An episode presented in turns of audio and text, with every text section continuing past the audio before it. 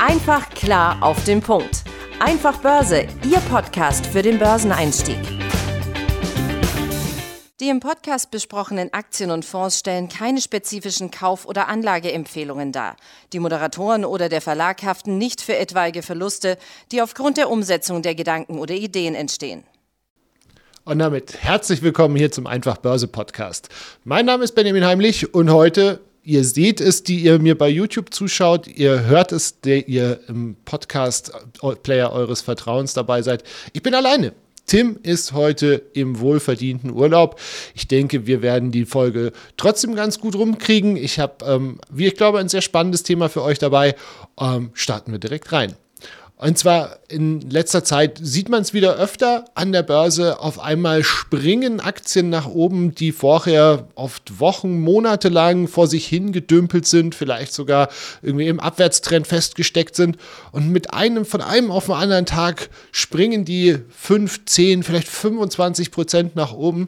Und wir als Anleger stehen daneben und denken, ach, Mensch, da wäre ich gern dabei gewesen, weil man dann mitbekommt, ah, hier gab es ein Übernahmeangebot, hier möchte jemand äh, das Unternehmen zukaufen. Und dann denkt man sich, Mensch, habe ich diesmal kein glückliches Händchen gehabt und ähm, ist mir dieser Kurssprung entgangen. Tatsächlich ist das Ganze ähm, ja durchaus eben ein bisschen mit Glück verbunden, aber eben dann doch gar nicht so viel. Und zwar so wenig, dass man daraus eine eigene Anlagestrategie machen kann. Und zwar handelt es sich dabei um die Buy-on Rumors Strategie, also zu Deutsch die auf Grundlage von Gerüchten kaufen Strategie. Und Anleger, die nach dieser Strategie vorgehen, die setzen eben dann auf sogenannte Sondersituationen. Also das können sogenannte Squeeze-Outs sein, das kann dann eben Übernahmekandidaten sein, das kann aber auch sein, wenn ein Unternehmen in einen Index aufrutscht und oder hochgestuft wird und dadurch dann eben ein besonderer Kurssprung sich zu erwarten ist. Und die Chancen sind hier dann tatsächlich relativ groß, möglicherweise sogar in sehr kurzer Zeit eben diese hohen Gewinne zu machen, weil oftmals die Aktien dann eben sehr kurzfristig anspringen. Ähm, fangen wir, schauen wir uns die einzelnen Situationen an. Fangen wir beispielsweise mal mit dem Squeeze-Out an. Also, das ist ein Verfahren, bei dem dann eben aufgrund dieser verschiedenen Interessen, die der Hauptaktionär und die Minderheitsaktionäre äh, gegeneinander haben, ähm, dazu führt, dass sehr starke Preisanstiege möglich sind. In der Regel wird bei so einem Squeeze-Out, also wenn der Hauptaktionär die anderen Aktionäre rausdrücken möchte, deswegen eben Squeeze-Out, ähm, ein deutlich höherer Preis, eine Art Abfindung sozusagen, als der aktuelle Kurs bezahlt. Und genau darauf spekuliert man dann eben, wenn man sagt, man geht da mit rein. Nach der Bekanntgabe eines Squeeze-Outs ist der Kurs dann eben für gewöhnlich mindestens auf diesen Wert des ähm, Angebotpreises gestiegen. Manchmal geht auch noch mal was dahinter, also noch mal ein bisschen mehr. Ähm, das ist nicht immer der Fall, aber eben meistens hat man so eine relativ sichere Bank, wo man weiß, bis dahin geht's. Und im Laufe so eines Prozesses verschieben sich natürlich auch immer mal wieder die Kräfteverhältnisse zwischen den einzelnen Parteien. Also das sieht man dann auch ganz gerne, dass je nachdem, wie groß das Unternehmen ist und wie gut oder schlecht dieser Angebotspreis oder der Abfindungspreis da ausges äh, oder angesetzt ist, dass dann beispielsweise sogenannte aktivistische Investoren damit an Bord kommen, die dann eben 5, 6, 7, 8, 9, 10 Prozent dieses Unternehmens aufkaufen, weil sie sagen, das ist viel, viel mehr wert, als du mir hier bietest. Und dementsprechend kann es da eben relativ ähm, große Kursbewegungen geben. Und es werden dann natürlich auch immer wieder Gerüchte gestreut in die eine oder in die andere Richtung von beiden Parteien. Da hat natürlich dann auch jeder so seine, seine eigenen Interessen. Auch das gehört dann praktisch in diese Buy-on-Rumors-Strategie mit rein. Und ja, davon kann man dann eben profitieren, weil eben in sehr kurzer Zeit der ähm, Kurs nach oben gehen kann. Eine andere, ein anderes Thema, und da hatten wir, hatte ich ja schon eingangs drüber gesprochen, ist dann eben das Thema Übernahmekandidaten. Ich glaube, da muss man ein bisschen unterscheiden, handelt es sich um eine Übernahme durch einen Finanzinvestor oder aber beispielsweise durch ein anderes börsennotiertes Unternehmen. für so ein anderes Unternehmen kann das Unternehmen tatsächlich viel, viel mehr wert sein als für einen Finanzinvestor, weil man dann zum Beispiel Synergien heben kann. Beispielsweise, weil man sich äh, Strukturen spart, man zusammen beispielsweise einkauft, wenn man irgendwas produziert oder sowas. Und das kann sich dann tatsächlich auch sehr, sehr schnell hochschaukeln. Ein ganz herausragendes Beispiel aus Deutschland. Es ist schon ein paar Tage alt, das war aus dem Jahr 2008, aber der ein oder andere wird sich daran erinnern, ähm, als Porsche damals versucht hat, VW zu kaufen.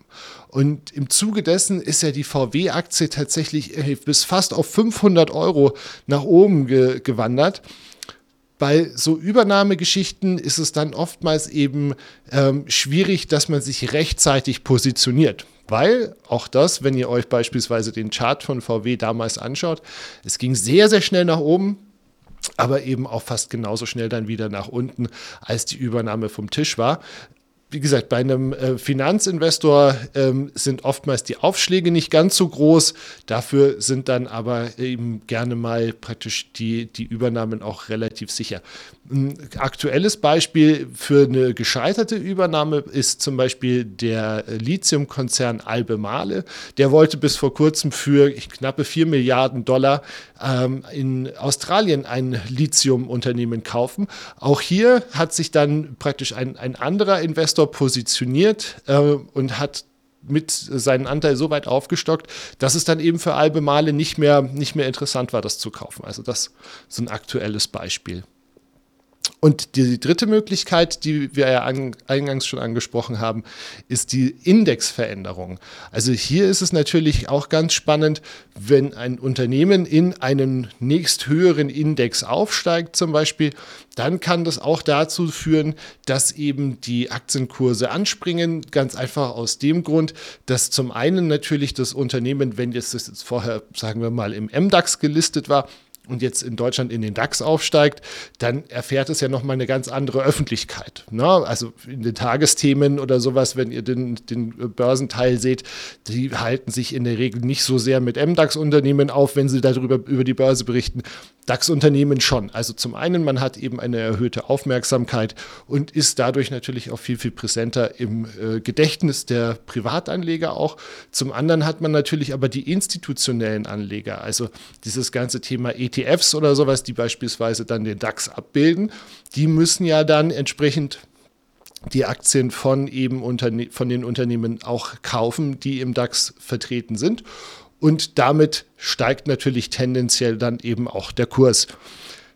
Hier ist es natürlich wichtig, dass man sich entsprechend frühzeitig positioniert. Ne? Also eben auch hier die, die Gerüchteküche zu verfolgen, um eben schon vorher zu wissen, Mensch, da kommt was, weil natürlich diese Buy-on-Rumors, auch wenn man jetzt nicht nur diese Strategie verfolgt, ne, der, der einzelne Glücksritter oder diejenigen, die dann auf, auf ihr Einzelglück setzen, diese haben solche Dinge natürlich auch auf dem Schirm und oftmals ziehen die Aktien dann schon vorher an, wenn nur angekündigt wird, dass das Unternehmen dann tatsächlich in, in den nächsten Index aufsteigen möchte oder wird. Was uns dann auch zum abschließenden Punkt bringt, so eine leichten Einordnung. Also für Privatanleger ist natürlich diese Buy-on-Rumors-Strategie auf der einen Seite super spannend, weil man immer so ein bisschen das Ohr am Markt hat und eben naja, Gerüchte machen uns ja auch im Privatleben gerne mal Spaß, wenn man dann im Fußballverein oder wo auch immer praktisch so ein bisschen über andere tratscht. Auch sowas macht an der Börse viel Spaß.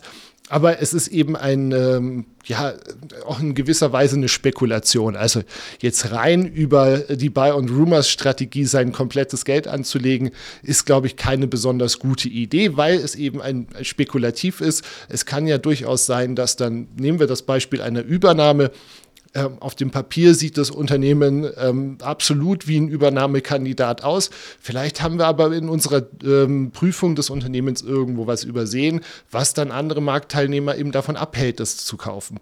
Oder ähm, vielleicht passt auch aktuell das Umfeld nicht, weil möglicherweise aufgrund des hohen Zinsumfelds es für Unternehmen gar nicht so einfach ist, diese Übernahmen dann mit Krediten oder sowas zu finanzieren. Also auch da kann es dann durchaus auch mal gerne ein paar Jahre dauern, bis dann so eine Spekulation aufgeht. Also von daher ähm, wie gesagt, ist es, glaube ich, eine sehr spannende und eine sehr, sehr interessante Anlagestrategie, aber eben auch nur ein kleines Beiwerk, eine, ein Puzzlestück, ähm, das dann so ins Gesamtdepot oder ins Gesamtanlagebild reinpasst, ähm, von dem Tim und ich ja auch immer hier sprechen. Apropos Tim, der ist ab nächste Woche wieder da. Dann sind wir wieder zu zweit für euch da. Ich hoffe, ihr konntet aus der heutigen bisschen kürzeren Folge auch wieder was mitnehmen. Ich freue mich, wenn wir uns nächste Woche wieder hören oder eben dann auch auf YouTube wieder sehen. Bis dahin, gute Zeit. Ciao. Einfach klar auf den Punkt. Einfach Börse, Ihr Podcast für den Börseneinstieg.